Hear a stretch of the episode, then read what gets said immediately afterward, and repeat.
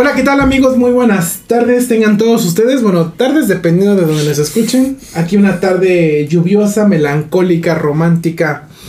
eh, de esas tardes húmedas en, en Puebla capital. Y calurosas. Y calurosas. Bochornosita. Bochornosas, bochornosita, claro, claro, claro. Y bueno, pues después también de algunos exabruptos, algunos puentes por ahí que hemos también tenido, algunos eh, días de descanso que nos hemos dado aquí en, en, Producciones Moti, regresamos eh, en estos episodios de- del Mal del Puerco. Y bueno, saludo en esta mesa como cada, por ejemplo, decir cada semana porque hicimos unas pausas, pero como cada semana lo tratamos de hacer. Está con nosotros aquí Mako, nuestro no experto en la cultura del heavy metal, la cultura de oscurantismo y todo lo que tiene que ver con las artes de la magia negra. Y. No, sí, de la magia negra, sí, claro, Sí, el vudú y todo sí, eso. Hola, ¿cómo están por Colombia? El gurú, el vudú. El, El vudú. wiri wiri. El wiri wiri. Ya ni existe el wiri wiri, No, ¿verdad? lástima, No, Bustamante, no. saludos. No, pero todavía sigue, ¿no? Pero ya no tiene Pero ya no tiene Ya programa, no, no, no. Ya le perdí la Saludos pista. eh. a- Pero ¿cómo están por Colovers? Les saludo nuevamente. Aquí estamos una vez trayéndole trayéndoles nuestras ingeniosas elucubraciones mentales que tenemos para esos episodios. Nos costó un poquito regresar al, al, al buen camino del podcast, ritmo, al al ritmo. ritmo. Pero les prometemos que les vamos a traer buenos temas y pues aquí estamos una vez más. Y también saludo, gracias Mako, bienvenido. Y saludo como cada semana también a Manon, nuestro no experto en la cultura vintage, nuestra voz de la sabiduría, el decano de, este, de, de- de esta mesa de análisis de este show cómico, mágico, musical. ¿Cómo estás, Mako? Eh, Manuel, bienvenido. Hola Chuchín, hola Marco. Pues así, bienvenidos a los Porcolovers. Después de una micropausa que tuvimos, pero ya regresamos con más ahínco, más fuerza. Ojalá este tema que vamos a tocar hoy les guste y que los como los anteriores. Pues así vamos a mezclar los aspectos literarios con Vamos a explorar nuevos temas, sí, tienes razón, sí. Vamos a entrarnos a unos nuevos... Sí. Dejamos a un lado a Maluma. ¿no? Ah, Dejamos a un lado y Y vamos a ponernos más, este, más- intelectuales. Ya que hablábamos de premio Nobel a Bob Dylan, ahora Más serios. nosotros nos vamos a poner A ver, más Bueno, Ya, sabe, no, no, no, no no, les prometemos la seriedad, eso no. Manuel No, eso sí. tirando pedradas. pero- Pero bien no, pero es a ti. yo- No, no, no. Esa, esa, esa gente, esa gente. Bueno, Chuchín, buenas tardes. Al pueblo bueno, el tira, aquí empieza a, a aventar aquí los dardos. Los porcolovers bien atentos a ver qué nos vamos a decir Oh, ahorita, ¿no? sí, ¿A qué sí, nos sí. vamos a atacar? Sangre. Sangre. Sangre. Pelea, quiero ver sangre. Ya. Pero no, aquí no, todo va a ser con, No. con respeto. Sí, Como, como dijo Bora. Como dijo Como dijo Bora. Bora. Yo respeto, Yo yo respeto. Yo respeto. Y bueno, en ese sentido, qué buena, qué buena salió, qué buena. Hoy Bora, traemos, hoy traemos Bora. un, un- Saludos a vos. Damos, Saludos, Bora. damos el, el giro de 180 grados aquí en este, en este podcast. Nos ponemos más.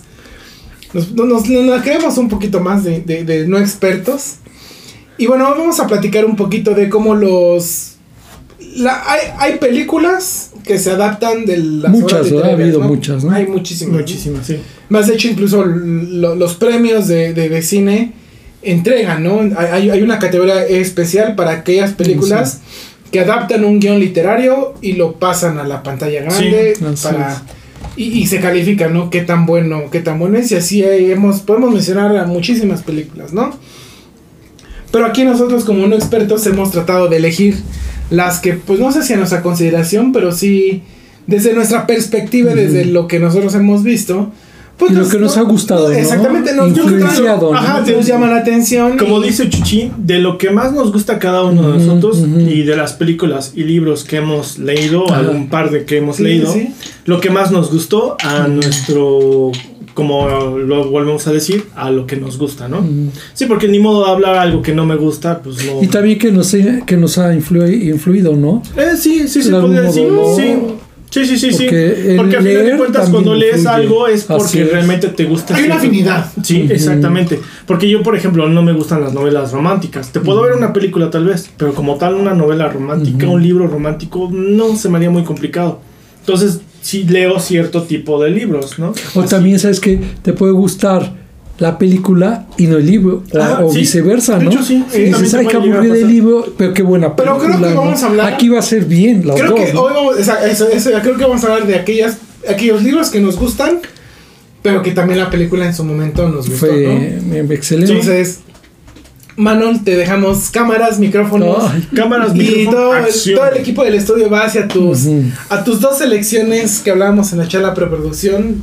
No- nos traes para este, para este día. Pues como yo soy el vintage, empiezo con los aspectos literarios de la clase. Empezamos. Inciso A. Como que- viene del- del- Como que lo veo de las personas esos con su libro, con sus Ajá, lentes y así. Bueno, les vamos a traer Vengo, vengo de las Este aulas universitarias, tema. ¿no? Pero de la vida acá sería. Ah, sí, sí, Justo claro. eso te decía Marco, venía como un tono académico, como un profesor de cátedra aquí. Sí, sí, sí. Lo ven con su bastón, Ajá. su Sí, traje, sí. su moñito esos de, Sí, de así de corbatita. ¿Cómo se llama este? ¿no? Su boina, ¿no? Su boina, sí, sí. Tipo Manuel La Puente, ¿no? Y no, y su pipa, bueno, jóvenes, Sí. como les iba contando.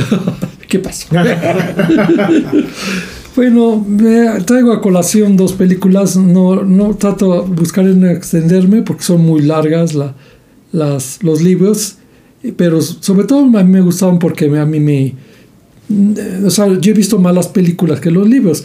No, no soy muy de ver libros. Es- bueno, es muy difícil, lo económico, Sí. el tiempo, ya saben, ¿no?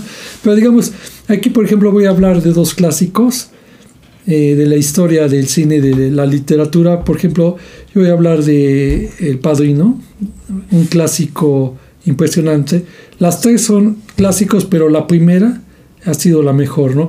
Nada más para mencionar, eh, bueno, los, para los que ya son personas mayores de 30 40, si saben, para mejor muchos chavos que no han Sí, leído. porque yo creo que ese tipo de películas, perdón que te Sí, rompa, Manuel, sí, son man. como más enfocadas ya para los Ajá. arriba de 30. Sí. ¿no? Sí, Porque yo no ubicaría, es más, no conozco ningún No, joven de yo 30 para tampoco. abajo que haya visto o leído algún tipo Ajá, o que te haya dicho, yo vi El Padrino, Ajá, por y ejemplo. que le guste, ¿no? Porque Ajá. sí, te podrán decir, lo he visto. Mira, pero lo no". hablábamos de las canciones, ¿no? Que cada vez las canciones se vuelven más cortas porque difícilmente los jóvenes tienen esta capacidad de retener, ¿no? De, Sí. de retener la atención. Y se aburren rápido. Y se aburren rápido. Y estás hablando de esas películas que también eh, eran realmente largometrajes, ¿no? O sea, películas de más de 120 minutos, 140, Dos, dos 150 horas, más de dos minutos, horas, ¿no? ¿no? O sea, películas que y que de pronto, como el caso del Padrino, eran parte 1, parte 2 y parte 3, Y ¿no? que en su momento tocaron también hechos históricos. No se, no ahondaban mucho,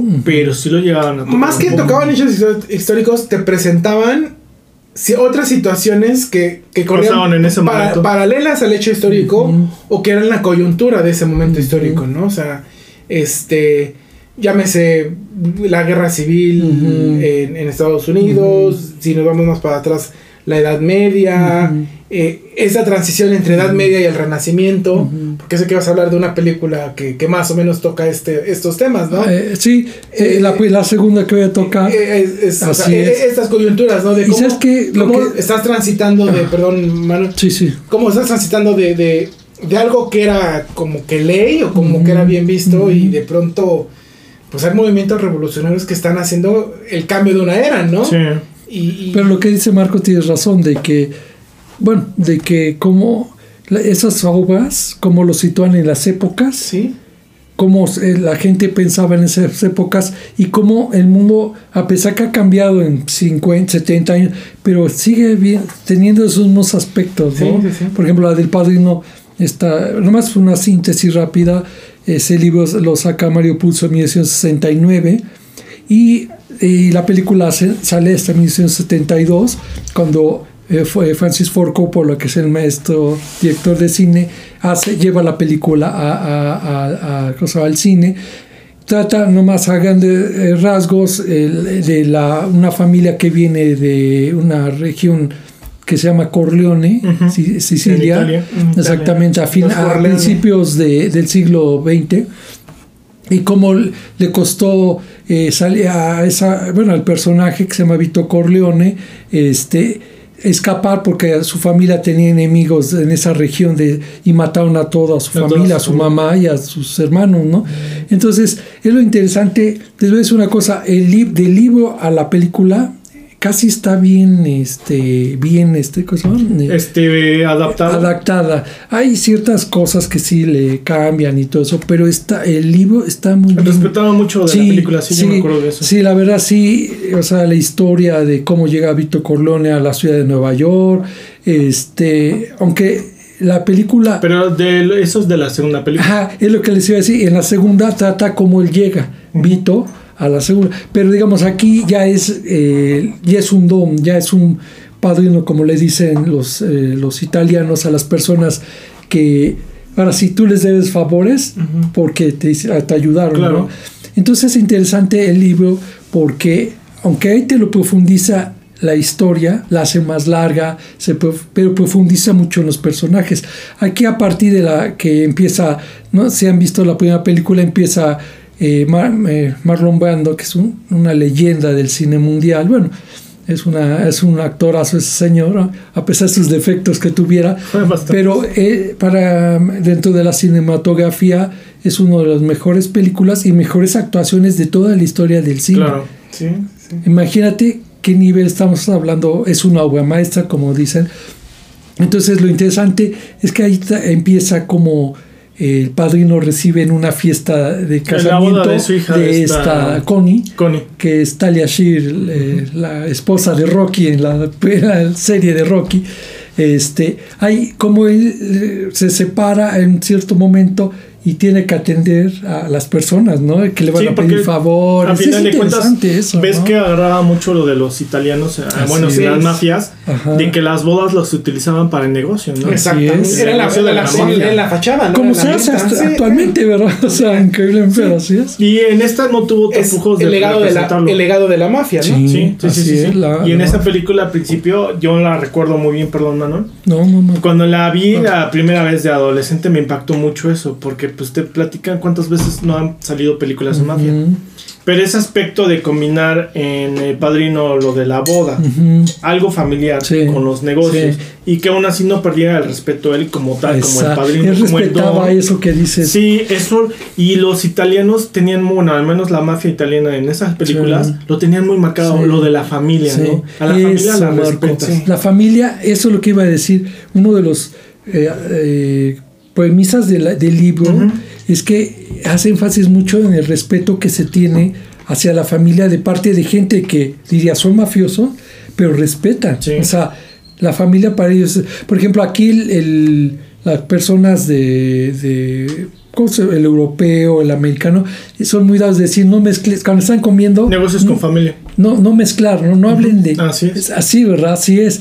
Allá no, eh, tienen otro tipo de pensamiento ellos, ¿no? Sí. Y eso de algún modo te hace pensar cómo las sociedades han evolucionado a la involución, ¿no? Porque muchas de esas cosas han ido cambiando para mal, yo pienso, ¿no? No porque nosotros digamos que hagamos una apología de que la mafia sea bueno, ¿no?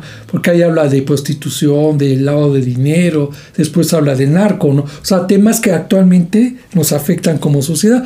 Pero no, no es tanto yo me fijo en eso, sino lo importante y lo trascendente que era este personaje, Michael Corleone, Sí. y el valor que le daba a sus hijos. Porque a pesar de que sus hijos, Connie, Sonny, Fredo, este, Michael, tenían, sí. eran distintos en cada uno, a los cuatro los quería, como fuera sus defectos. Entonces, eso, eso es lo bueno de leer el libro a la película. Te das cuenta cómo adaptan bien, porque sí es muy difícil, yo sé que es muy difícil llevar una- un libro a, la- a una película, es muy, muy difícil. Sobre todo por los detalles que tienes que estar omitiendo Sí, libro, ¿no? por ejemplo, aquí Marco Cobo habla de una película que cambia, que es distinta totalmente. Sí, que de hablas de la familia, pero. No, pero me refiero de que, que les costó adaptar la película al, al cine, ¿no? Sí, que sí, casi sí. es distinta, ¿no? Bueno, ahorita al rato habla Marco del tema que va a tocar. Entonces, para no hacerle largo, eso es lo que me gustó de la película, la historia, cómo se fue desarrollando, cómo cuando intentan asesinar, asesinar a Michael, a, Vito Corleone, eh, sus hijos, cómo se preocuparon, eh, como Michael, que era una persona que no quería meterse, involucrarse en los negocios de la familia, Acaba sabiendo embarrado. que era sabiendo que era un mafioso. Su papá, él lo tuvo que hacer para salvar su propia familia, ¿no? Pero, Eso es muy pero aquí la cuestión del libro, y creo que de lo que más fue significativo, no sé si estarán de acuerdo.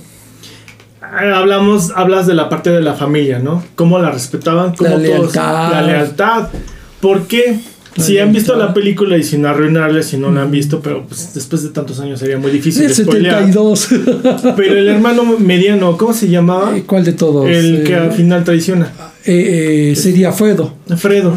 Porque todos hablan, por ejemplo, Sony y Michael eran súper leales a la familia. Pero Fredo, ¿qué onda? Porque de hecho, por él se ocasionan muchas cosas que Sí. pasan en todas las películas. Sí. De la supuesta muerte de su papá en la Ujú. primera. En la segunda, cuando se entera Michael quién es el que traicionó. Y lo que pasa después de eso. Sí, cierto, él, tu- él tuvo que ver en las dos Sí, situaciones. porque al final de cuentas, gracias a él también mataron a Sony. Sí. Y al Así cuñado. es. Entonces también son A esas- Carlo. a Carlo. Entonces esas, esas cuestiones de las películas y de los libros creo que fueron muy marcadas porque dices, bueno, tanto respetaban a la familia, pero siempre hay una oveja negra, ¿no? Sí. Yo no sé si el término por ahí más correcto para eso sea Fredo, la oveja negra, porque ese que quería tomar, tomar el rumbo, el ser el don de la familia, pero no, él realmente no tenía por qué haber sido nunca el don. No, él no, él no quería hacer eso. Él no quería, O es sea, más, era más lamebotas de los Sí, enemigos de ellos ajá, mismos. Así es. Que, ay, no. Pero, Eh, pero, pero ahí habla, lo interesante de eso que dices, Marco, es que cómo, cómo puede la vida de las familias da un giro siempre por una cuestión, Sí, ¿no? O sea, él no quería eso, pero tuvo que me- meterse a esa vida por lo mismo. Sí. Porque él si no hubiera entrado, hubieran, lo hubieran, las cinco familias hubieran desaparecido Bueno, a esa familia, que era que lo- alguna vez leí un, ¿no? un podcast o vi un video de YouTube que hubiera pasado si Sony se hubiera quedado como jefe de la familia. Porque él era muy sanguinario. Sí. Él era bueno como mafioso. impulsivo, impulsivo, impulsivo. pero era demasiado sanguinario. Así es, man. Entonces también ellos ponen así como que la cuestión de decir, bueno, si él se hubiera, no lo hubieran matado, él hubiera quedado. Sí, sí, sí. Hubiera mantenido todo como lo hizo Michael hasta el final. No, yo creo que no. Él- yo, bueno, haciendo hipótesis de lo que dices, Sí. yo pienso que al, al final lo hubieran matado. Sí. Y hubiera sido más ma- manipulable. Porque tan, tan era tan manipulable y era tan. ¿Cómo se llaman esas personas que dicen Explosiva, todo? sí. Explosiva. Que en una Te echado para adelante. eh, había una- un pedazo de la película memorable, de esas que te dejan frases como los libros. Sí, sí, sí. Eh, está una reunión con el, el- el que después mandó a matarlo a, a- Ajá, del. el, que el turco que le decían el a- turco. No me acuerdo del nombre, Ajá. pero era el enemigo. el enemigo ves que se lo manda a, a- ves que una reunión que tienen con este Vito y su hijo este Sí. Sony que es James Caan eh, por ser un gran actor señor este ves que le dice lo que piensa le dice no yo haría esto y interrumpe a su papá y cuando se salen de la reunión le dice a- al mafioso dice disculpa a mi hijo que es muy que Muy es impulsivo. impulsivo, ¿no? Sí. y ves que habla con él y le dice nunca digas ante gente Ah, ni a amigos Ah, ni enemigos ajá, lo que piensas. lo que piensas, Lo que de lo que realmente estás pensando. O sea, eso aplícalo y es muy sabio. O sea, actual, en el mundo actual del siglo XXI, o sea, Sí. o sea, sí es verdad. o Y sea, aparte fue tan evidente eso porque de ahí, si te das cuenta, ¿qué pasó cuando lo mataron? Todo el mundo sabía cómo iba a Sí. Sony. Entonces sabían cuál era su talón de Aquiles Sí. y de ahí se agarraron.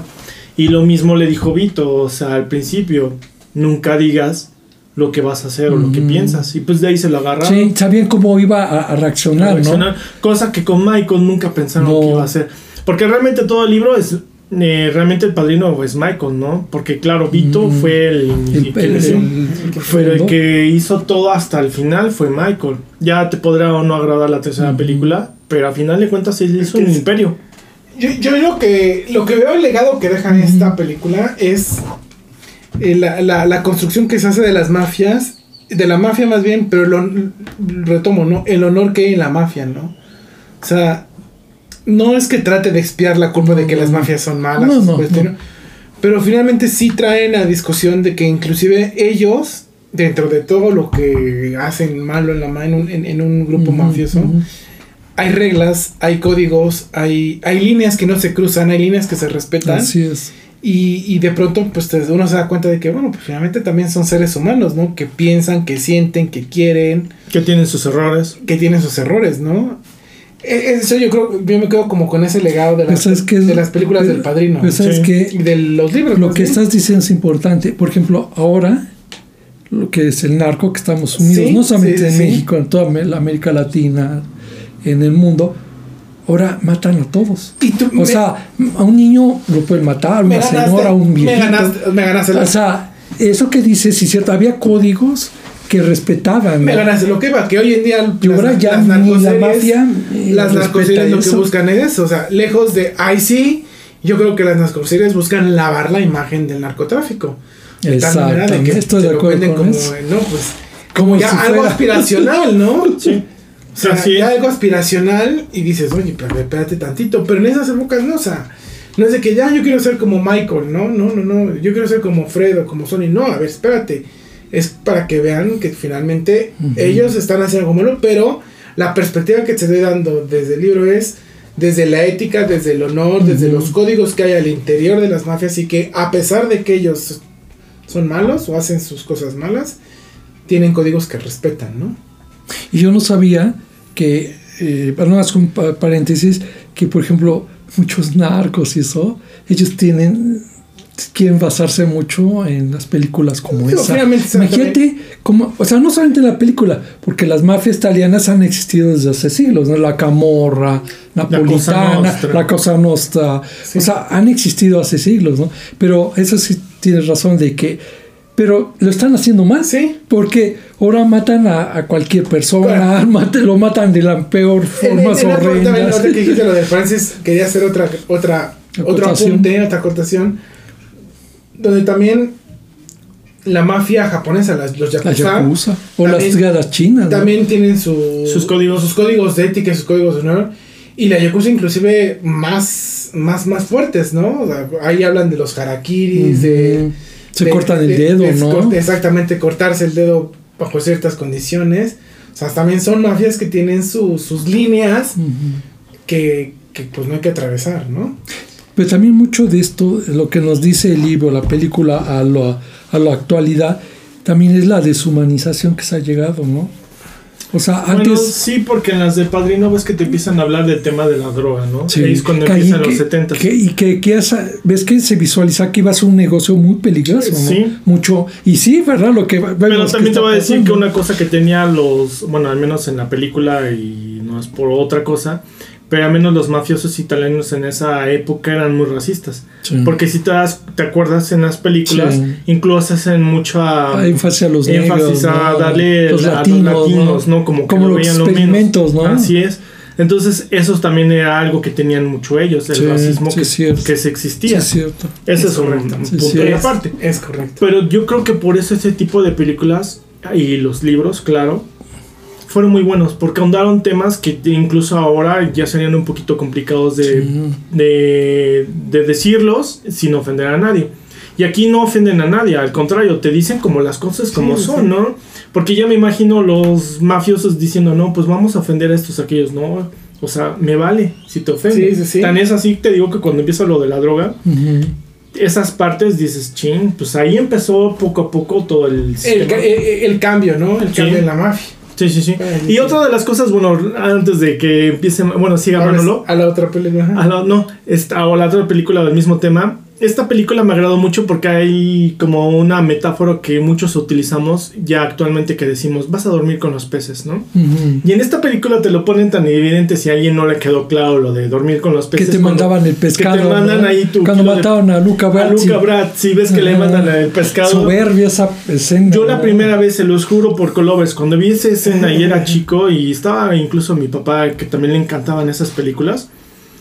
Eh, esa escena nunca la entendí ya después de porque incluso creo que mi papá no me la pudo explicar porque no me lo como era chico no sé si no o sea, me no la te la podía como... para que no me Ajá. dijera así como que me vaya a espantar o Ah, algo sí, sí, sí. pero ya después de grande entiendes la escena de por qué, güey, ah, le mandaron un kilo de pescados, pues hagan ceviche o algo, ¿no? Pero ya después de grande entiendes que es ya está durmiendo con los peces. Porque Sí, ya lo mataron. ¿no? Ya, sí. sí. Pero creo que es eso- que, es, que, es que- es que lo bueno, o sea, aquí no- hay que mencionar que no es que estamos eh, alabando No, no, no. las cuestiones de mafia, No, no, no. porque al final son cosas, bueno, malas, Malas, en el sí. sentido Fuera de la ley, vamos a fuera de decir, la ley, fuera de la ¿no? ley, sí. Pero yo me refiero que qué concepto del mundo tenían, o sea, cómo veían las cosas en esa época y ahora cómo la ven, ¿no? O sea, ven, por ejemplo, antes me acuerdo, no se acuerdan bien los intocables, ¿no? Ellos cuando mataban no, no tenía que haber niños, no había... Sí. Y, y, por ejemplo, el que empezó a romper eso fue Al, Al Capone. Capone. Al Capone fue ese dijo, hay que barrer con todos. Casi decía. O sea, yo me refiero, hay, había códigos, pero que vino otras personas y acabaron a esos, ¿no? cambiarlos, sí, sí, y ahora en este mundo actual ya nadie respeta algún No, código. O sea, como dicen, antes le tenían miedo a Dios, porque los italianos son muy profesos a la religión, ¿no? Hablando Pues sí, entre... Porque el- ¿te Tiene el, el Vaticano cerca. Pues sí, que exacto. la mayor mafia. El ¿no? apoyo de todos ahí. Ahorita, ahorita- yo voy a hablar Sí. del, del- del tema que, yo que es un tema, bueno, muy... Muy interesante. Pero rápido, otro Sí, de las no, no, cosas sí, que también sí, sí. eh, de los como ah, metáforas, analogías que tiene la de Padrino, la escena del caballo, cuando le cortan la cabeza y se la mandan al cohete. ¿Cuántas veces lo has visto en otras películas, ya sea de forma cómica o no? En Lo han parodiado esa imagen. Sí, porque esa es tan icónica esa escena. Y también cuando me acuerdo cuando llegué a El ver la productor de primera cine, vez, ¿no? Que dije, mata. "Chin, qué fuerte esa Sí, escena, ¿no? Pero es raro. Antes podías crear, era el cine, por eso yo digo que se ha cambiado mucho el cine. No era necesario expresar las cosas en violencia tanto. Era suficiente una imagen para ima- tú ya te imaginabas lo que Y había te quedaba pasado. grabado. Esas son las joyas de arte, las Eh, del por eso te digo, todas. o sea, para mí son eh, joyas eh, ar- eh, artísticas porque van a- más allá de hacer un simple cine, Sí, sí, sí. sino van, exploran en profundidad lo que antes es el humano y que somos, seguimos siendo ahora, pero peor, Sí. desgraciadamente, ¿no? Sí. Entonces, eso es lo que quería decir, pero la verdad yo le recomiendo, para Y- cerrar, ese, es un excelente libro, la verdad, o sea, yo de los pocos libros que les voy a decir que yo he visto, está muy largo y hay muchas cosas que, que se- en la película no vienen, Omiten, omiten, claro. a lo mejor porque tienen que sintetizar un libro Sí, sí, sí. Sí, de imagínate. 400 páginas en una película de tres horas, ¿no? Lógico. Pero sí se la recomiendo. Y la película, la verdad, mire, yo desde que la vi en 1986, o sea, yo tenía 15, 16 Ya años. tenías como 50. Sí, ya tenía, sí, era Munra, Munra el inmortal. La he visto, sin exagerar, en cine, en video, en televisión, Eh, como 40 veces. Así se las. se lo juro. y siempre bastantes. le encuentro Cosas nuevas. algo nuevo. Sí. O No, sea, pero- siempre digo, ay, güey, eso no me acordaba. Y de fíjate eso, que ¿no? de aparte de eso, de verlas, yo también no tiene mucho que no las he visto, pero son de esas películas que las puedes volver una vez y otra vez. Y no te otra vez. aburren. No te aburren. No, No, no. te- sí, a mí, sí, sí, sí, ¿Tendrás sí. tu favorito o no? Porque a mí me gusta en orden como van. Uno, dos y tres son las que más me Sí, gustan sí, así, sí. en ese No, orden. A mí, dos, uno. ¿Te gusta más la dos? Sí, es que la dos, si dicen que la primera es una Claro. maestra, Sí. la segunda es una super obra maestra. O sea, porque ah, no la has visto, Chuchín? No, no he visto, no, no, Bueno, no. Marcos ya la vio. No, la dos, ¿sabes qué es lo que me gusta? La introducción también de los grandes, los Sí. señorones de la actuación. Bueno, Sí. desde Y la Robert primera, De Niro Al como Pacino, Robert De Niro como, exactamente. Tal vez, yo no le he visto un Brando. papel ahí ese. Si Os- tú lo ves a Marlon Brando a ellos, dices, es el mismo Marlon Brando, pero joven. Sí. O sea, eh, Robert Porque no, estamos hablando de. Ay, de otra ca- pesos pesados de la actuación. Porque tienes a la primera Marlon. En la segunda tienes a Robert De Niro. Entonces, es. como que nunca sientes esa falta No, de. no, no desembona, o sea, dices, ay. Imagínate el nivel de compromiso que tiene Marlon Brando, que tuvo que usar los Sí, algodones en la Esa es boca otra para historia interesante. Ay, hay que decir que a Marlon Brando No lo querían. No, no lo querían los estudios Paramount. No. Porque decían que era, es que ya venía de conflictos. Ves que él era, muy tuvo, rebelde. sí, tenía- no, bueno, si saben su historia, los Porcolovers, era un actor que está en contra de, de- Conflictivo, de- sí. de status quo. Sí. También sale el Pachino ahí, ¿no? Un maestro, es, él es Michael Corleone. Entonces, No, no, no. nomás para acá, ves que no lo querían. Y Francis Ford Coppola, cuando Sí. le presentó eso de que se presentó, El algodón. que se puso el algodón. ¿Ves que lo- tuvo, creo que tuvo infección? Sí, y se le inflamó. Sí. Y cuando pa- ye- le presenté el video, bueno, la caracterización, le dijo, yo quiero a Marlon Brando, Sí, Francis sí. Ford Coppola. Imagínate no tener a Marlon como Pero ves que no lo querían los No, estudios, sí, dijeron, sí, sí. sáquese, ¿qué? Conflictivo, hijo de... Pero te digo, ese peso, todavía incluso en la tercera con Andy García, no, no la y sentí no queda tanto. mal, ¿eh? No, es que Andy, Andy- García. Para mí es su mejor actuación en sus cine, ¿eh? grandes tropiezos Andy García. Pero es- sí. creo que es su mejor actuación para mí. Sí, no. García. Bueno, esa es la de los intocables también. Ah, ahí, sí, sí, no, me quedo. no, sí. no, bueno, no. pero ahí no recayó el peso en el No, personaje. pero aún así su actuación Sí, sí, sí, cierto, joven y siendo uno de los intocables, no. Pero ya en esta, incluso también dices, el gran actor también que era Sí. Andy García en esa época. Mis respetos al Sí, no, no, Andy, ¿eh? completamente. En las tres, bueno, vas a tener al Pacino. Pero en cada una vas a tener el sustituto de lo que ya no estaba anteriormente en la anterior en la otra película Ujú. y no sientes. Pero te digo, a mí por gusto me gusta más así como van en orden. Uno, dos y tres. Aunque no afecta, así que eh, No. la primera o segunda, ¿eh? O sea, Eh, definitivamente no, bien, es ¿eh? como que un Ah, mano a mano entre las dos, pero me gusta más la primera, ¿no? La segunda me gusta mucho la actuación de Robert De Niro, pero la tercera, le, no sé, siento que le falló algo. Algo, ¿no? algo falla. Pero el tema de la... pe- ¿Sabes que Para mí le falló dos cosas, nada más. Ya para Sofía concluir. Coppola. Sofía Coppola, buena directora, pero Sí, mala pero- actriz. sí. Y el final. Siento que el final no debió haber sido para Michael Corleone. Sí, así. no. Eso dejó que se cae y un perrito pase junto a él en la casa de Tomasino. sí, no. Don Siento que ahí, ahí le falló a- al maestro este, Coppola. Pero bueno, Pero bueno, les se la recomiendo. El que le guste el cine, am- as- mejor ya hasta cine intelectual, hijo, les va a no, encantar. sí tienen que ¿eh? verlas. Chuchín tienes que verlas. Sí. Sí. De veras, Fíjate que sí me da eh, ganas de verlas. Sí, las sí, sí, Sí. quiero verlas, pero no. Pero sí tendrías Digo, que verlas no en ese es- orden para que les En ese, en ese tema nunca he visto Scarface. Y una vez. Puta Uh, soberbia. no. Ese es dije, peliculón, Pero peliculón. ¿qué acto- ahí este Pacino Al Pacino, se sí, las da. peliculón. No, es que te maestro, digo, es un es peso un pesado de la maestro, es un actuación, ¿eh? maestro. Robert De Niro, Marlon, todos ellos. Peliculón. ¿Y de qué otra película? ¿De qué otra Bueno, película, no sé película? cómo vamos del tiempo. Yo más quería. Es que. Pues, más o menos, pero a ver, Eh, dale, dale, Yo más quería mencionar una otra obra maestra, otro gran actor, eh, El hombre de la rosa, de 1986, de un escritor italiano, Umberto Eco. Él, escri- él escribe, saca la publicación en 1980. La verdad, otra obra maestra. Bueno, otro que la ha Sí. visto, a lo mejor no de mafia, pero habla de, la- de, La de las sociedades de- del siglo XIV. Cuando Esa- Europa esa estaba Sí, la vi. está Europa está contaminada en una ignorancia brutal este la Santa Inquisición como dice Marco que hacía lo que quería en la religión Sí, bueno sí. es un tema muy Y son profundo de las que, películas que, o libros, bueno, yo no lo he leído. Eh, es un- Pero la película que hablan de la Inquisición, y esta es una, una embarrada, pero Sí. te quedas así pero, como, te, ah. pero sí te impresiona Sí, no, Sí, claro. sí, sí. el que vio la película ese esos Sean Connery, 15 ¿no? Sean Connery, sí. Sean Connery, Christian otra Bale. leyenda Sí, no sabes Jovencito. quién sale Eh, Christian Slater como ah, no, Atzo. Christian, Christian Atzo. Slater, perdón, sí. Atzo. Christian Atzo Slater. era el, el joven aprendiz, como el Padawan en. También en Ron Perlman sale Ron. Perlman, F. Murray, Sí. otro actorazo excelente.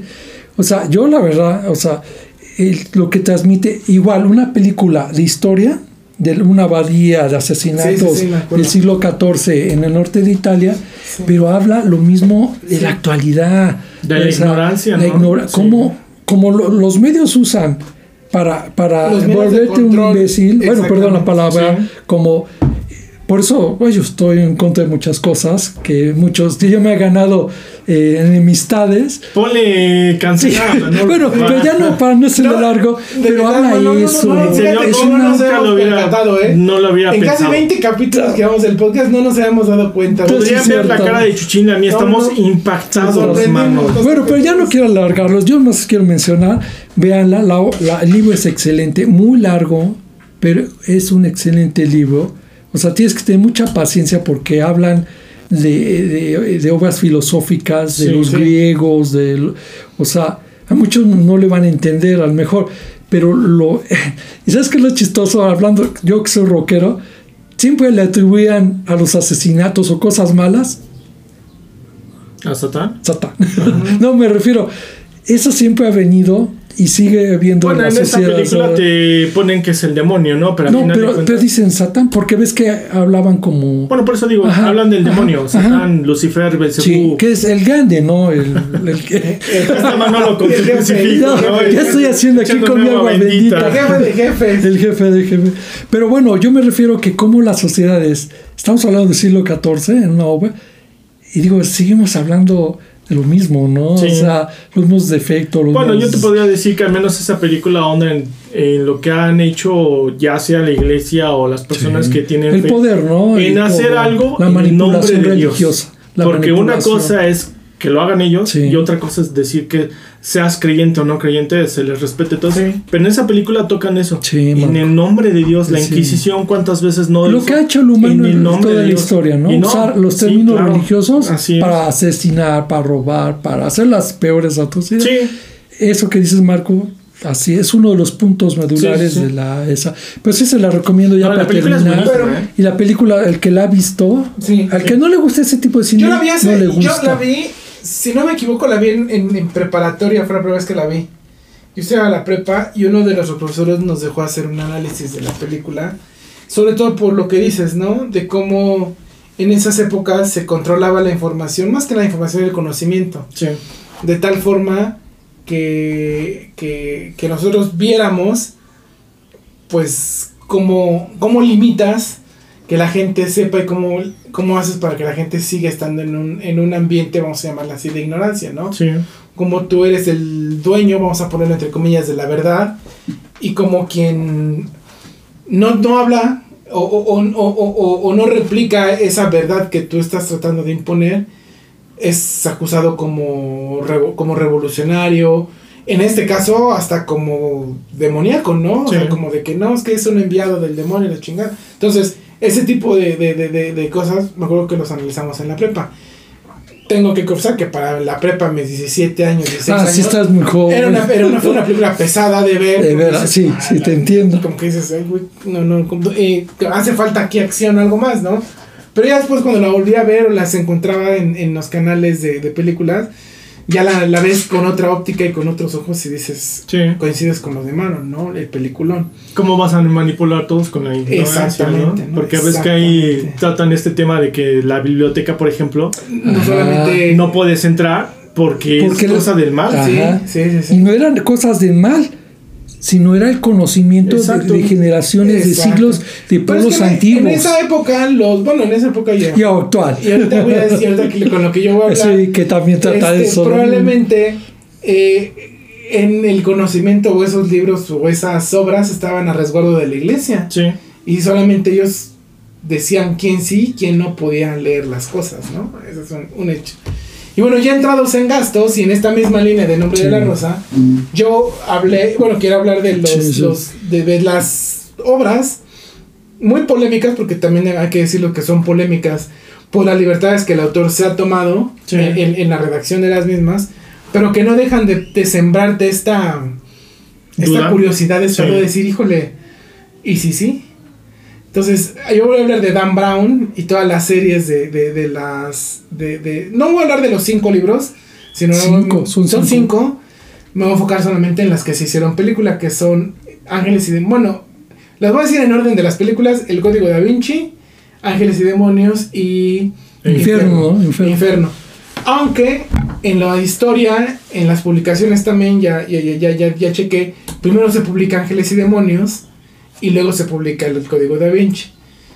Y en las películas revés, primero pusieron el Código da Vinci y ya luego fue la de Ángeles Como este, ¿no? la guerra de las galaxias.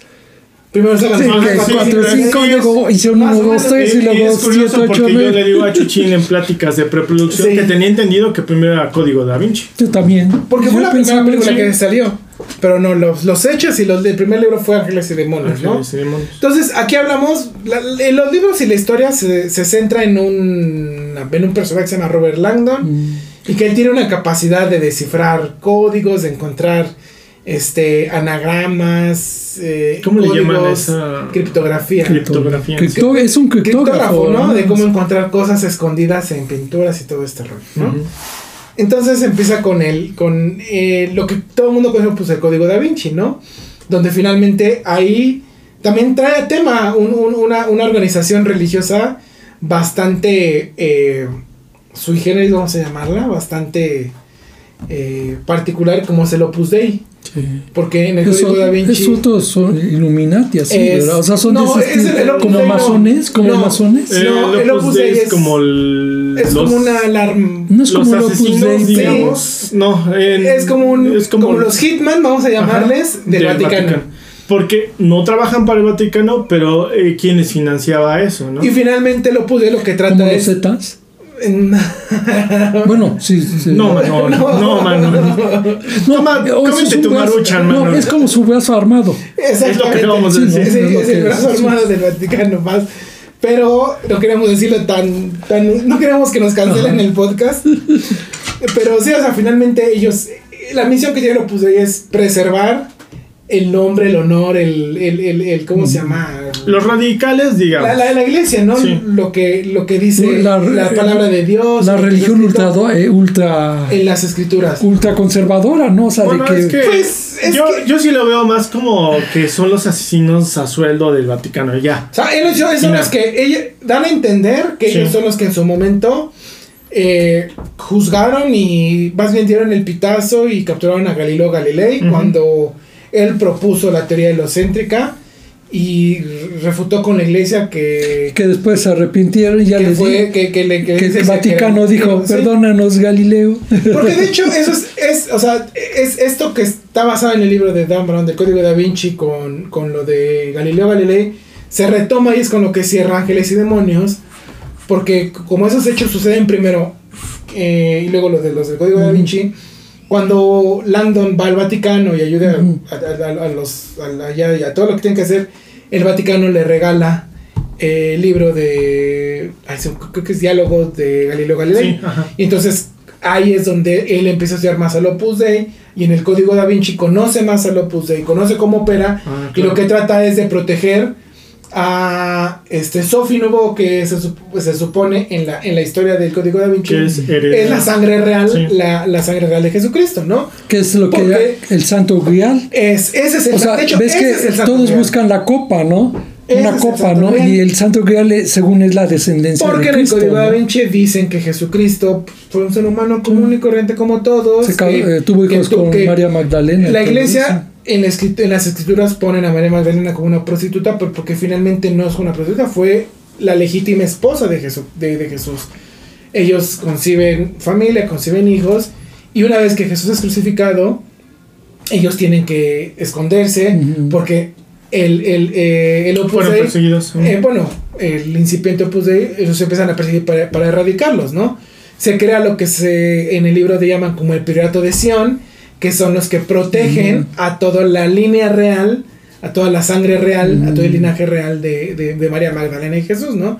Y hay una serie de eventos y de, criptogra- de, de, de, de- de símbolos, de cosas escondidas, que la Pues ves que novela la- te empieza, te empieza a involucrar, que- ¿no? Te empieza a Sí. involucrar. No te interrumpo, Jesús, para, para seguir en ese tema. ¿Otra vez? El- ves que en la obra de Leonardo da Vinci, La Última Cena, el famoso personaje que está junto a él, Es María Magdalena. que se nota con su pelo largo, eso, dicen, no, es que dicen que San Juan, San, bueno, uno, ves que todos casi coinciden que es una mujer. hay una ¿no? escena O sea, en es la muy película, famosa esa. en la ¿no? película libro en donde te dicen, ¿no? Donde explican el fresco de Da Vinci, porque dan a entender que Da Vinci siempre fue un opositor a la iglesia, Siempre. pero él en sus obras trataba de dejarle a la gente como que Así. cosas ahí para que fueran viendo y fueran descubriendo, ¿no? Entonces, en la última cena, tú dices, bueno, son 12 apóstoles, que es que Cristo son 13, ¿y por qué hay 14 personas, no? ¿Por qué hay 14 copas? Si se supone que nada más son 12 Sí. apóstoles con Jesucristo, ¿y quién es la, quién es la catorceava persona? No, pues no, pues es María Magdalena.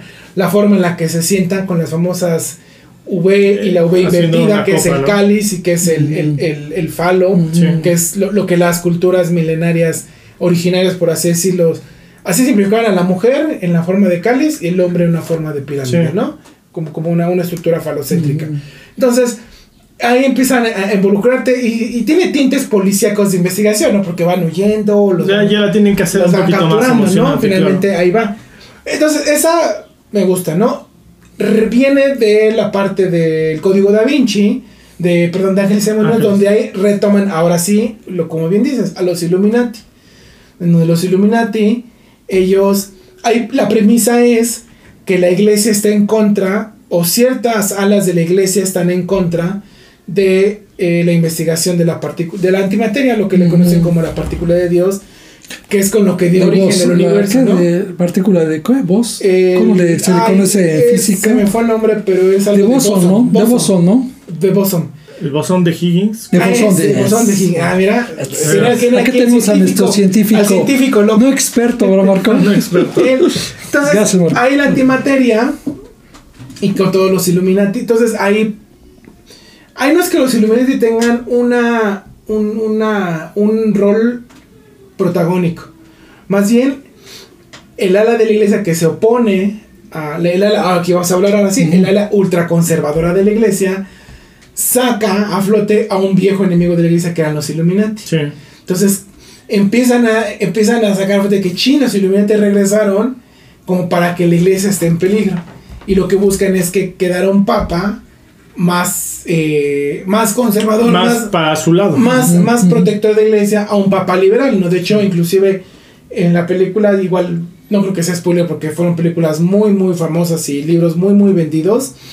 El papa que, el, el papa que, que, que, que queda electo es este... Ewan McGregor. no, no, no, eh, no, él es el camarlengo. El camarde. No. Pero el que quería quedar, ¿no? El que- eh, porque él, él era el líder de toda esta Sí. parte ultraconservadora. No, pero el papa que queda es Lucas. Y cuando explican por qué escogió el nombre de Lucas, es porque se supone que los apóstoles Lucas era el, era el que más estaba conectado con los estudios de la ciencia, con botánica y cosas por el estilo. Entonces que por eso eligió el nombre de, el nombre de Lucas. Inclusive en, son las dos que tienen las connotaciones más religiosas, Código da Vinci y Ángeles y Demonios. Porque inclusive hablan de, en el Código da Vinci creo que hablan de, de los evangelios de María Magdalena. De los. Los evangelios como, como Del Mar Muerto, ¿no? autorizados. Prohibidos. Exactamente. Como los dicen. ¿No? No, Los- los que encontraron sí, el Mar Muerto. del ¿no? Mar Muerto. El de ¿no? Enoch, ¿no? También. El libro de Enoch también, ¿no? No, no, No, no, no, no, del Mar no. Muerto. En los de Mar Muerto, Manuel, es que se Son los supone- rollos, ¿no? Que, rollos No, del Mar Muerto son los que se supone que encontraron. Te dicen que, por ejemplo, Son los escritos de, los escritos de María Magdalena. Magdalena y de otros apóstoles. Porque solamente son cuatro apóstoles los que están eh, codificados por la iglesia. Por el concilio de Nicea, cuando empieza toda la, la religión católica. Cuando Constantino busca unificar a todo el imperio romano. Entonces los manda al concilio de Nicea. ¿Sabes qué? Quiero que me crean una religión para que unifiquemos al imperio romano, ¿no? Y nace la religión católica. Entonces, de ahí solamente toman cuatro evangelios, que son Mateo, Marcos, Lucas y Juan. Ujú. Entonces, solamente los escritos de estos cuatro, de esos cuatro son los apóstoles. aprobados. Exactamente. ¿Por, por qué son aprobados? Porque de hecho lo que te explican es en- también con los rollos Manuel o por Colovers que, han- que la iglesia prácticamente fue creada para el hombre, no Eh, para la mujer, claro, porque sí. muchos pueden decir hombre es mujer y hombre, no, Sí. para la iglesia era como tal hombre. Si tú lees la Biblia o alguna vez le has dado una idea, si te fijas, siempre habla del hombre. Del hombre, del- La mujer no la tienen en cuenta. Entonces los rollos Es del como un complemento simplemente, ¿no? ¿Qué? ¿La mujer? Ajá, o sea, no la pone como una parte No, Pues no, de hecho, de hecho, esencial, o De sea, hecho, una parte... O sea, tú cuando revisas el Antiguo Testamento, la culpable de, de que, de que vivamos en pecado, por así decirlo, Por es Eva, Eva. Es, es- es- es la mujer. ¡Eh! Ella es, ella, es, ella es la culpable, ¿no? Y por ella es por lo que el mundo está manchado, la, la humanidad está manchada, Sí. y siempre tiene que haber una constante expiación de culpas. En teoría también las figuras de cáliz que, es, que, se, que, que- que están asociadas a la iglesia es, es eso, porque la mujer, la única función que tiene la mujer en, en la vida religiosa es procrear, dar perpetuidad a la especie y, y ser la madre que cría a los hijos para el futuro, ¿no? Y siempre ha sido así en todas las culturas. Sí, y... O sea, lee el Islam, el Corán, o Pero sea, creo que los aquí más queda más judíos. evidente. Sí, Sí. Ya te digo. porque es la religión más, eh, bueno, eh, una de las más. Una de las más tal sí. vez el musulmán, que es la que ya creo que ha Claro. Pues superado. digamos que da más a- mm, Pero, no pero me refiero. Pero siempre, pero siempre la mujer ha sido a un segundo plano, o sea, no ha sido algo que nosotros lo De creemos, hecho, en el código, desde hace en el siglos código sido Da Vinci, eso, pues ¿no? eso es, eso es lo, lo, lo, lo interesante al final, ¿no?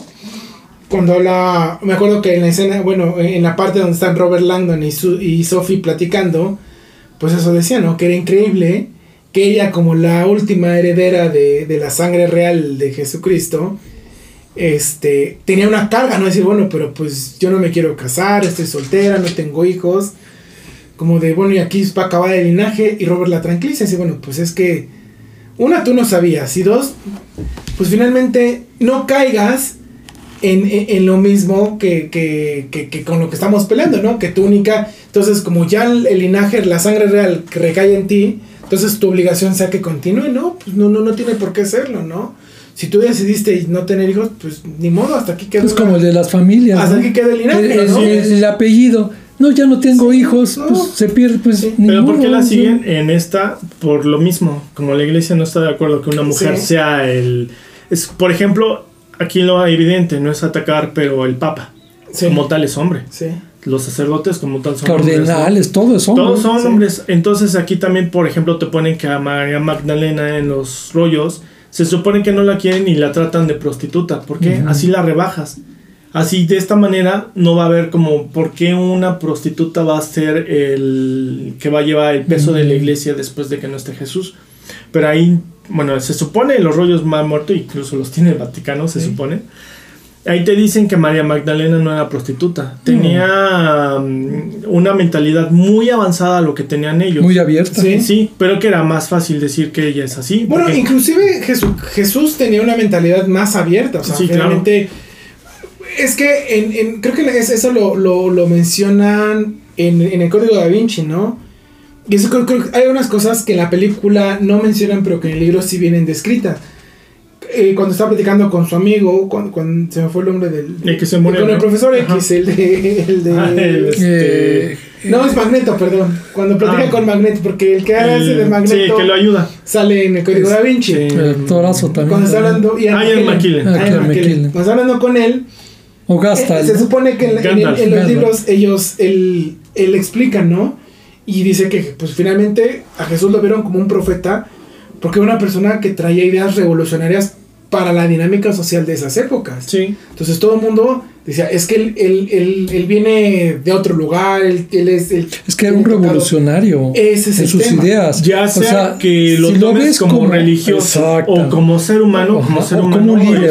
Como líder, social, sí. O sea, porque él buscaba eh, cambiar la dinámica social en Pero en- me en refiero, por ejemplo, ya sea que creas o tengas fe, Ah, sí. creas o no, o esto, no puedes dejar de lado que Jesús como tal, como hombre, Era un revolucionario. era un Sí, sí, revolucionario. sí, o sea, punto y aparte de la Eso sí. religión. Por eso los judíos, de algún modo, él ves que no lo ven como Dios. Él lo ven como un profeta. Eh, como un falso profeta, más bien. Bueno, eh, digamos Sí. profeta, para No, que no se ofenda, ¿no? falso, ¿no? Sí. Ajá, pero digamos, eso es verdad. Sí, o sea, sí. eh, ves que hasta apenas salió una nota, no sé si la vieron, que y eso de seguro fue de, de los estudios judíos y eso, que según Cristo no murió en la, En la cruz. en la cruz. O sea, que ese fue, no se han leído ese artículo, Bueno. o sea, pero yo me refiero que de algún modo siempre han buscado demeritarlo, sea como una deidad o como un líder Bueno, religioso. técnicamente el morir en la cruz ya era considerado, para los judíos ya era considerado un- una de- de- denigrante, ¿no? Porque Sí. Los mafiosos, los, los, o sea, la gente de bajo nivel. Tan es que- así que es cuando que Jesús habla ¿no? con el ladrón, que Ajá. le dice... Con uno de los dos Sí, que por qué que- estás tú aquí conmigo, Sí. ¿no? Y pero dices, bueno, es que era lo peor. Porque ya después, más adelante, bueno, muchos ya lo, Lo- tomaron como algo satánico, que, pero no era eso iba. así. Lo que sí está en de la juicio, creo que inc- inclusive también en el, en el código de se habla es que no murió en la, con la cruz normal. No, que vol- sino murió que boteado. murió con la cruz Imagínate. boca o sea, boca como cosa Sí. No, no, satánica. lo que pasa es que, Manuel, aquí... No, no, me refiero. Sí. Ese es el símbolo actual. Porque finalmente, ese, o sea, si queda una cruz hacia arriba, tienes una pirámide, ¿no? Y, lo- y no, no puedes darle como que la connotación, inclusive como están acomodadas, la cruz más grande es la que está en medio y las otras dos son pequeñas. Sí. Es una pirámide, no tiene no puede ser una con- connotación de poder, porque esta era la connotación de poder, ¿no? Tiene que haber una connotación en B, o sea, una connotación hacia abajo. Entonces, eso, eso también lo comen. El, tiene- el libro tiene muchos detalles que no tiene la película. Entonces, ahí los Entonces, por ejemplo, la película no es tan buena como un libro. No, la película es buena. La película es buena, de hecho, las tres para mí son buenas. Pero superan al libro. Mm, Por ejemplo, yo ya los dije libros que- están muy completos. Que, por ejemplo, yo decía que en los míos casi igual, ¿no? Diego, en tu caso, no, entonces no supe. Híjole, Yo solo O- he o leído. a lo mejor no toca- Yo solo he leído el de Ángeles y Demonios y he eh, yo, no, de la no, yo no he película. leído Inferno. Es el único que no he leído. Pero yo, por ejemplo, Ángeles y Demonios siento que el libro está un poquito mejor que la película. Sí. Sí, sí, sí. ya de las Eso es otras dos, que ¿no? Sí, de Código Da Vinci. Creo que Código Da Vinci, ahí se van los dos. Porque sí están muy. Pero por lo a que tú par. dices, creo que tiene más datos el libro. Ah, ¿no? sí. Por ejemplo, empiezas de entrada, ¿no? O sea, de entrada. En la película nunca te dicen en el Código Da Vinci que Robert Langdon ya tiene los hechos de Ángeles y Demonios. Y en el libro, Exactamente. en el libro con eso empieza. Años después de los saquechos eh, de, de lo que sucede en el Vaticano, ah, pues, ya, ya, ya sabes que en la película no te lo mencionan. Sí, claro. La forma, digo, se cuidan mucho la, la cinematografía, ¿no? La forma en la que asesinan al, abuele- al, al abuelo, bueno, al tutor de Sophie, Mm.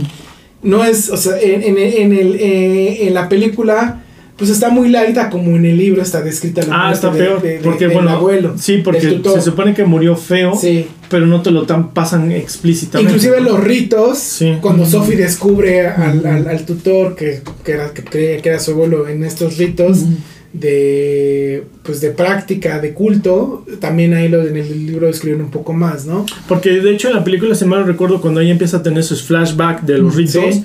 tú pensarías que es algo satánico. Así te lo ponen Mm. un poquito, pero realmente no eran otra cosa diferente. Yo no sé si en la película lo hicieron a propósito Vaya, o en el libro inclusive también en, en, en el libro los como se autoinfligía eh, daño el- Ujú. se me fue el nombre ¿El del- asesino? el, el- este güey El güerito, asesino, ese el güero, el lechoso, ¿no? El visión, El lechoso, ¿no? visión de los Vengadores. ¿Cómo sí. se llama el actor? Se me fue el nombre, pero es el mismo de visión. Ah, no me digas, el, el gran actor, por cierto. Silas Sí, claro. Silas se Silas. llama el Sí. personaje Pero el actor se me va el nombre, pero si lo ubican, es visión en los Vengadores. Sí, en la forma en la que él se autoinflige eh, daño también Sí. es muy en el libro viene bien bien bien Creo que es de las buenas actuaciones de esa película. no la- las dos mira las dos películas No, las digo, dos primeras actuó muy Sí. bien. El, No, las dos primeras tienen buenas actuaciones. O sea, en la del Código da Vinci, él actúa, está Alfred Molina, Ah, sí, claro. porque él es el padre Aringarosa, que él es, digamos, el, el contacto entre el Opus Dei y el Vaticano. Él es el que pasa los maletines y todo este rollo, ¿no? Sí. Y en la de Eso no Ángeles- pasa. Y en la de No Ángeles y. Demonios tenemos a Ivan McGregor como el camarlengo. Mm. Y también se pues un papelazo el que hace. Sí, lástima que yo sí siento que la película le faltó algo. ¿no? Sí, Ángeles y Demonios como que está muy. Algo. es- Y no es por las actuaciones. ¿Sabes qué es lo que pasa? En Ángeles y Demonios, como que las cosas van muy express. Lo pasa lo que dices. Tal vez. El libro es, es, es muy Muy rico largo. en detalles, es muy rico en, en descripciones, porque Dan Brown es Sí. excesivamente descriptivo en sus detalles. Te echas dos páginas para describirte cómo Robert entra al, no sé, cuando busca los, los orbes. Son dos páginas de cómo te está describiendo el museo de güey, o sea, pero ¿qué está viendo? Ya dime qué es, ¿no? Parece Stephen King. Exactamente. Entonces, en Ángeles Demonios eso pasó, ¿no? Lo condensaron bastante. Y Inferno me gustó, tengo que reconocer que es una película que, que, que- que apenas vi. El libro no lo he leído, la tenía pendiente, la película, pues el libro ya lo voy a leer porque me gustó mucho la película. Y está muy ad hoc al tema, ¿no? Porque hablan de, de, de cómo De una. las, los intereses... Ahí lo único que ya no me quedó muy bien claro, si eran intereses corporativos, eran intereses nacionales a través de un, corpo, de un multimillonario. Como que no está muy bien Eso es explicado eso. Porque es, como que muy libre. No, ahí yo siento que era la combinación de las dos. Para que tú pienses Sí. de ese güey de dónde viene, ¿no? No te ¿Cómo queda salió? claro y no sé si en el libro venga más claro esa Por parte. tengo ganas de leer el libro. Esa sí no se las vamos a spoilear mucho porque como es más reciente. Sí, y aparte el, el- el libro yo no lo he leído, entonces no tengo un punto de comparación Pero la película es muy buena. con la película. Pero me gustó el, el- el- el argumento central, ¿no? Sí. Que es la- la- el interés de reducir la población mundial para evitar una crisis. No he oído eso. Para evitar una ¿Dónde, crisis de, sobre, de, de, de, de- de falta de, insumos. Este, entonces, quieren reducir la, la- la población mundial para que los recursos finitos que tiene la Tierra Sí. alcancen y no, que no, no entremos en una, en, en un, en una Es un inestabilidad, plan crisis. que es- hasta dentro, se han visto la historia de los Illuminati, está. Pero está interesante. O sea, por- No es por lo que va a decir es está interesante porque una, lo, lo que dijimos, no sabes, o sea, el el- la, la película, porque no puedo hablar del libro, no lo he leído, no sabes de dónde viene, si es un interés corporativo, es un interés estatal a través de un corporativo o es un interés nacional. No, si no tú has visto la película o la han visto al principio, te queda claro que es por una corporación, por el que hace todo lo del virus. Pero cuando... Pero cuando entra la Organización Mundial de la Salud, ya no Exactamente, sabes qué ya no pasó ahí. sabes. Ahí Entonces- es donde... Pues ahí está la historia. Pero- pero es que no te lo explican. No, pero no, bueno. pero no te queda claro, No, porque si la pero ya más o menos. sabes No, por porque, no, porque inclusive, sí. inclusive la historia gente- de los, digamos, enemigos, antihéroes, no es el... del antagonista, vamos a llamar, los antagonistas. No te queda muy claro. Sí, no te queda No, claro no. en qué momento, porque hay infiltraciones de todos lados, entonces Sí. no sabes, no sabes de dónde. de Si dónde lo van a hacer por ellos mismos, Sí. están influenciados. Porque entra la gente de la sí. OMS y la gente de la OMS en un primer intento dices, bueno, pues parece ser que quieren frenar a Robert Langdon y a Felicity Jones, que se fue el nombre de- del Del personaje. personaje. Este, Siena se llama el personaje. Entonces, parece ser que los quieren frenar. Quieren frenar el intento de frenar lo que el, el plan, ¿no? Sí. Pero de pronto hay, hay como que cambios de rol que dices, ¿y en qué momento pasó? Cambio de tramas. y la que- que pensabas que era mala, pues resulta que era buena, que fue la que estaba con Robert. Alerta de spoiler. Entonces, te puedes dar cuenta cómo los personajes empiezan a, a- a cambiar de, de bando y al final, si bien, bueno, no vamos a spoiler, pero al final no te queda claro Sí. De dónde viene este interés de reducir a la población mundial. Sí, porque incluso, bueno, sin spoilear, pero el personaje antagonista principal, como dices, no sabes si realmente lo está haciendo por ella, lo está haciendo por la corporación, lo está haciendo por otras ideales. Inclusive el consorcio, se supone Sí. que el- hay una, hay una, ter- vamos a llamarle una cuarta figura, porque está las corporaciones, las entidades nacionales, los organismos como la OMS, pero está la cuarta figura que es el consorcio, que son los que, prote que estaban protegiendo el plan de este güey, ¿no? Ujú. Del mal, del Del que se principal. supone que era el malo al principio. Ajá. Ay, perdón. Entonces, Ay, perdón. ellos, ellos inclusive también tienen un cambio de rol, porque Sí. se dan cuenta de lo que quiere decir, dice, chin, ¿no? Pues sabes que vamos a traicionar nuestros códigos y vamos a, a ponerle un alto a esto, ¿no? Pero el consorcio también no te queda claro quiénes son, dónde están, o por, bueno, de, de entrada dónde están, pues nunca están en un lugar fijo. Pero no te queda claro qué onda con ellos. La verdad la película me gustó mucho y tengo muchas ganas de leer el libro. Sí, para porque yo si creo que ahí debe, que tengo- no lo he leído, yo creo que debe de estar un poquito más claro, pero creo que cuando hablábamos en charla de preproducción de este, esta película en particular, lo conversamos de que va muy ad hoc a lo que pasó actualmente, ¿no? De lo que pasó de la pandemia de COVID. ¿Por qué? Porque como lo dice Chuchina al principio, en esta hablan de esto, de reducir la población mundial y las teorías de conspiración con lo del COVID. ¿Qué pasó? También Sí. hablaban de algo por, por De reducir. de reducir la población y te quedas preguntando si hasta ese punto podrían llegar. Pues yo creo que sí, ¿no? Sí. O sea, de reducir. Eso y más. Sí, Sí, y eso no, y más. es que la película lo, lo, lo, lo, lo exponen, o sea, es era un plan que tenían. Porque incluso el antagonista al principio te lo dice como tal, hay que reducir la población. Sí. Porque si, eh, es, si eso no es algo que no lo sepan muchos, pues sí, los recursos se están acabando porque ya somos muchos más. Pero no vas a llegar hasta los extremos de hacer o inventar enfermedades como, como esta que sale en la película o como supuestamente fue hecho ahora, COVID. la ¿no? película trata, o, o aquí cuál pensé, bueno, y aquí Robert Langdon, que hace es el que está buscando, pues porque se supone que el plan que este güey diseña se lo deja a sus fieles en- o, o lo comparte con sus fieles a través de señales que él va dejando alusivas a la obra de Dante Alighieri, este Inferno. Y me quedo con algo que dice Robert Langdon en esa película que ayer me quedó muy grabado. La concepción que hoy se tiene del infierno se la debemos no a la iglesia, se la debemos a Dante. Sí. Porque Dante fue el que en el libro, en, en- en el libro de, de- de la Divina Comedia y en la búsqueda que él está, que él perdón, se está haciendo, él, él es el que describe el infierno como es. Entre el círculo de los mentirosos, el círculo de los de los asesinos, el círculo de los de los ludópatas, las almas que están en el purgatorio. Él es el que nos da esa visión o esa, esa construcción del infierno. Y, y, hay, y de ahí parte toda la película, ¿no? Cómo van buscando y cómo se van creando los... No es necesario buscar el infierno como lo. No, ves. no, pues muchos Fuego, piensan que el infierno, de hecho, estamos Sí, viviéndolo ahorita. Y no digo por los calores que están haciendo, ¿verdad?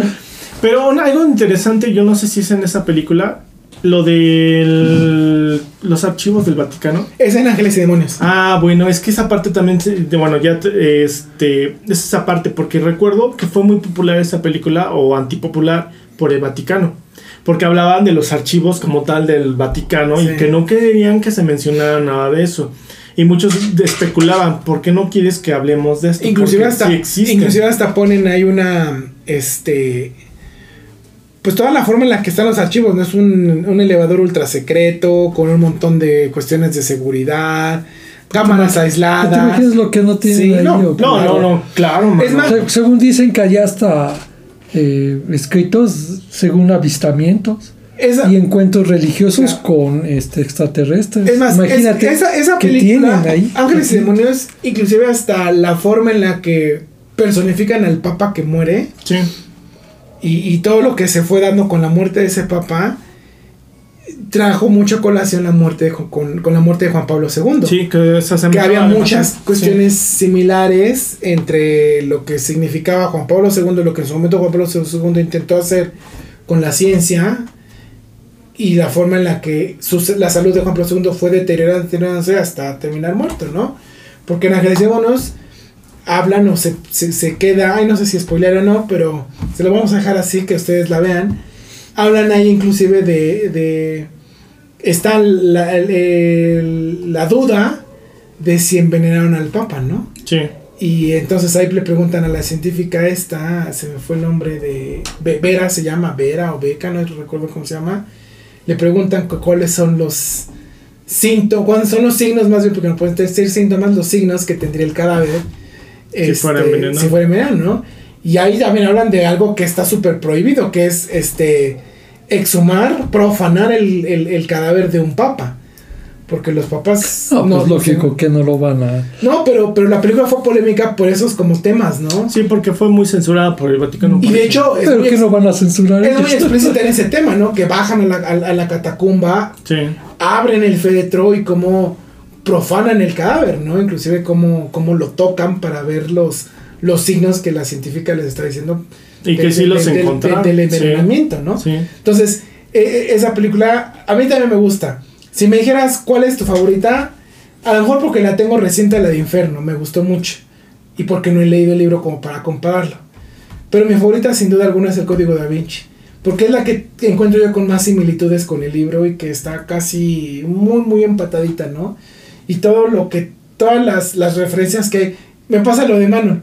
La veo N veces y cada vez que la veo encuentro algo nuevo. Ay, este detallito lo dijo Robert y no me acordaba. Y, y cosas nuevas voy encontrando, ¿no? Sí, porque ya vas eh, viendo detalles que a lo mejor no, habías no te habías percatado. Y esa de la muerte del Papa, incluso con el padrino, Sí. ves que también fue tratado. Pero, pero ves que sí pasó. Eso sí pasó, claro. Porque an- eh, antes de, ves que dices de Juan Pablo, que llegó en el 78, el pa- Juan Pablo I que llegó, este, ¿cómo se llama? Juan Pablo I murió poco tiempo después de haber subido. Y ves que se mencionó en esa época de los 70 que había sido asesinado Sí. porque era un papa reformista, como hablan en El Padrino. Porque incluso ves que Michael Haga eh, dice, es que este sí venía a hacer las cosas bien, por eso Así se lo es. echaron. Sí, sí, sí. Entonces, es. pues, ¿cuántas veces no ha pasado, verdad? Sí. Jamás Uh, en la historia que se los han echado. ¿Cuándo? Pues sí. Pero bueno, nos alargamos un poquito.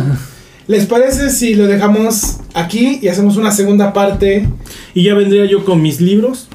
¿Qué No, es que aquí le dejamos la segunda parte. Pero perfecto. Aquí es nuestro no experto en todas las cuestiones del cine y de oscurantismo y cosas así. Pero va a ser uno para ti nada más, o sea, o no. Dale, que le- nosotros, vamos a hacer otro, nosotros aquí- nosotros. Ay, nos Ahí vamos. vemos. Debe. Es más, otro también. invitemos a nuestros porcolovers que nos digan alguna película, algún libro que les haya gustado y lo comentamos aquí. El Señor de los Años. completamos Sin problema. lo completamos con lo que nos traiga Matt. Sí, ¿te sí, parece? sí. Perfecto. Entonces, por colores que nos escuchan, escríbanos en nuestras redes en Facebook, nos buscan como el Mal de Puerco Podcast. ¿Qué libro y, qué, y evidentemente qué libro con su respectiva adaptación al cine les gustó mucho? Para que nosotros hablemos. Sí. Aquí la desmenuzamos, de- vemos la carnita. Y que está tiene interesante y si, han- si han revisado la página y hay un poquito más de interacción. Sí. Hay alguien ahí que me está recordando mucho que Paco debe la una, tiene una deuda, entonces debe de hasta llegar a los mil, ¿qué? Es que las promesas se hicieron para cumplirlas. Y Claro. entonces notamos que sí nos están escuchando. Eso es bueno. Eso es bueno, ¿no? Eso es bueno. Entonces interactúen por Colovers y vamos a seguir con la segunda parte de adaptaciones de libro a películas. Y para cerrar entonces, recomendaciones que tengan. Sí, recomendación de esta semana, yo sí les digo, este, ya fui a ver la de, bueno, fuimos a ver la de Evil Dead Rise. Si la han llegado a ver, este, a mí me encantó esa película. No es una película que les va a agradar a muchos porque es más casi llegando al tipo slasher, pero a mí me encanta. Eh, Ahora, también ya vi la de Guardianes de la Galaxia volumen 3 y les puedo decir por Colovers que si no la han visto, tienen que ir a verla. No es una película que te diga, te va a cambiar la vida, no. Pero de que es la mejor, lo que ha hecho Marvel desde que terminó lo de los Vengadores a la fecha, sí es la mejor, yo creo. Y te va a sacar dos, tres lágrimas, seguro. Y por último, rápido, también les voy a recomendar que, no sé si conozcan, es que este grupo Matchbox 20 con Rob Thomas ya volvieron a tomar el camino, saca- están sacando nuevas canciones y les puedo decir, si les gustaban antes esas canciones, como If You're Gone, Unwell, de Matchbox ¿No 20 lo que incluyó con el maestro Santana? No, no, no, estas son nuevas canciones. Entonces volvieron a tomar el camino después de tanto tiempo. Matchbox. Se 20. separaron también, ¿no? Sí, entonces escuchen las canciones, están buenas, tienen el mismo, el mismo sonido que tenían antes y esas son mis recomendaciones. Bueno, Vas. Pues ¿Tu mira, yo eh, este de lo que bueno he podido ver así poco, este apenas empecé a ver el documental de, de David Bowie, el camaleón del rock, el Duque Blanco, una leyenda de la música.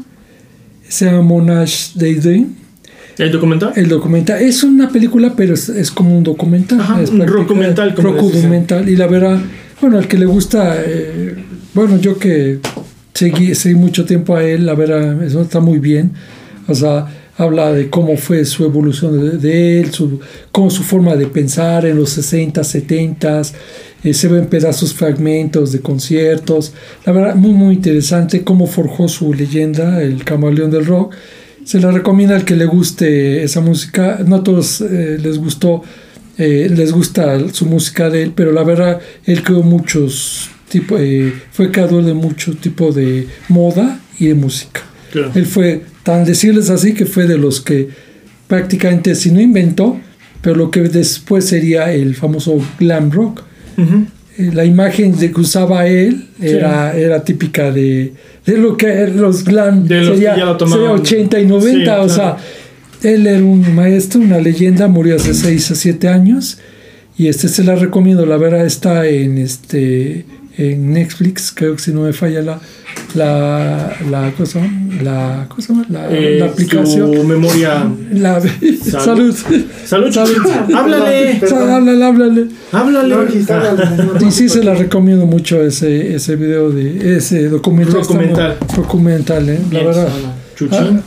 Pues yo prácticamente quería recomendar la de Infierno, pero pues ya no la puedo recomendar porque ya la, ya, ya, ya la toqué. Una ya la película que hayas visto. Ya la toqué, ya la toqué en el grupo. No, fíjate que ah, he andado atrasados en, en temas de, de películas, en temas Mientras de, no sea pluma vieja, ¿cómo de- se llama ese? Ajá. ¿Cómo se? ¿cuál? Plumero. ¿Cómo se llama ese No. cantante? ¿Plumo vieja? Ah, peso pluma. No, fíjate que ahí sí podemos coincidir que no tenemos. No.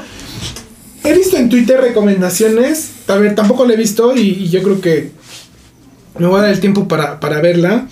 De la serie de la diplomática, la que está en Netflix. He visto sí, he visto muy buenas reacciones en Twitter. Ah, y a mí que me gustan estas series de política y cosas así. No se nota que le gusta Fui la fan de. House of Cards en su momento. Está excelente. Este, fui fan de House of Cards. Con el desprestigiado Kevin Spacey, pero excelente. no, no, pero un papelazo, Sí, es señor.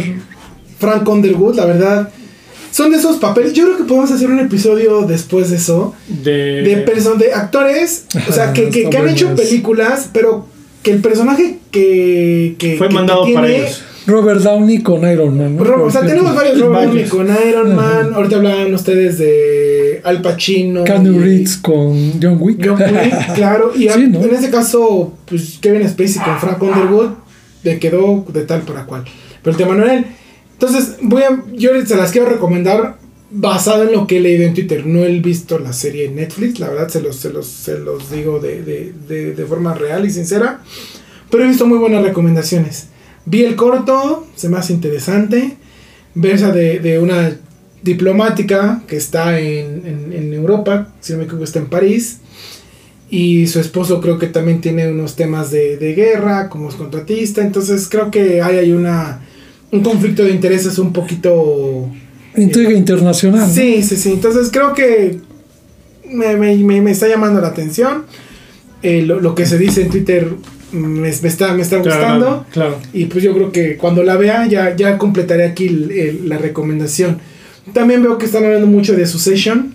Ah, sí, eh, esa serie yo la he visto. no No, la he visto. he visto la última temporada, pero las otras tres sí, son cuatro temporadas.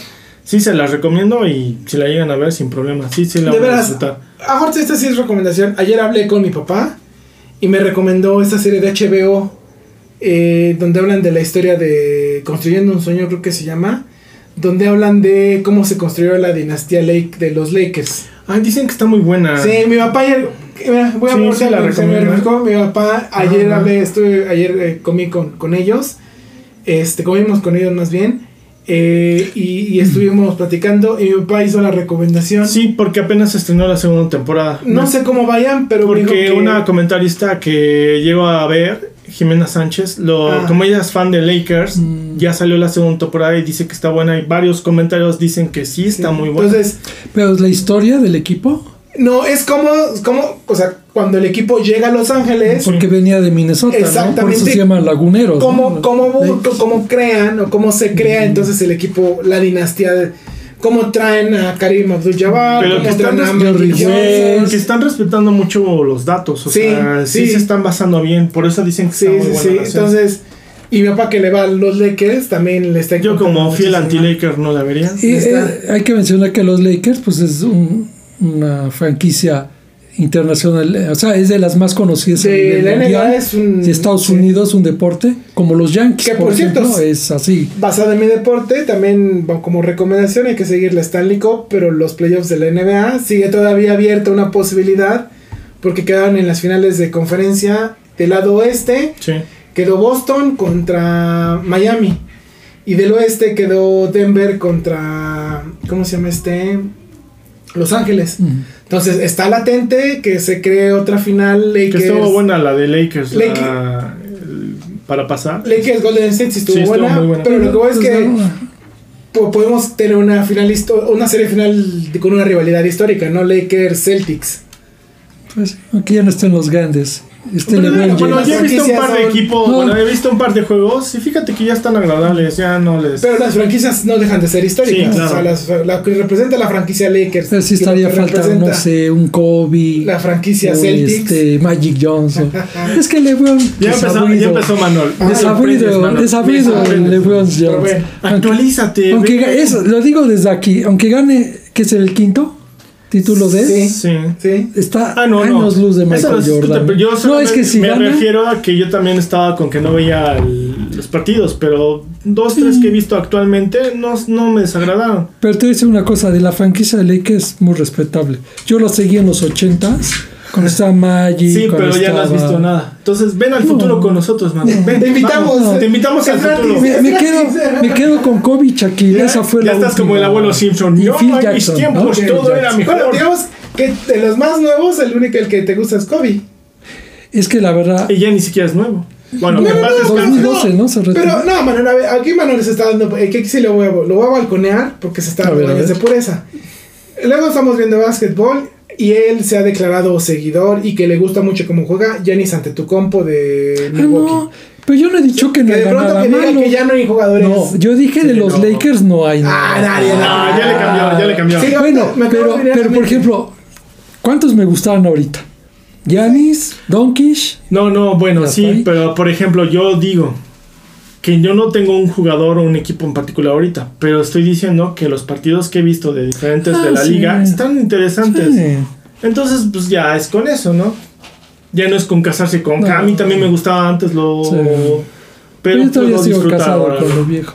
No, Así ven al futuro. Ven con No. nosotros, Manuel. Ven. Ah, Estás yo me regreso, Ven, yo me Te mandamos la regreso. invitación. Te Voy mandamos a ver a la Michael. Jordan. bueno, te voy a mandar una foto que Ah, que ahí hay una película de Michael Jordan, ¿no? De la marca. Hay de la de Air. Ah, Pero no hablan de Michael Jordan. No, No. pero que dicen que hablan Está de cómo. Dice, según lo que está que interesante. cómo nació la historia. Ajá. Mi hermana me dijo ayer que, No le- que ya está en Prime Video. La verdad no le no le no Ajá, porque era nada más de Apple TV, ¿no? No, salió en el cine. Salen en cine. Sí, Sí, yo, yo sabía. Pasó siempre en de- Anigloria entonces, pero dicen que está muy buena. Yo sabía que nada más La, estaba en la Apple. buscaré.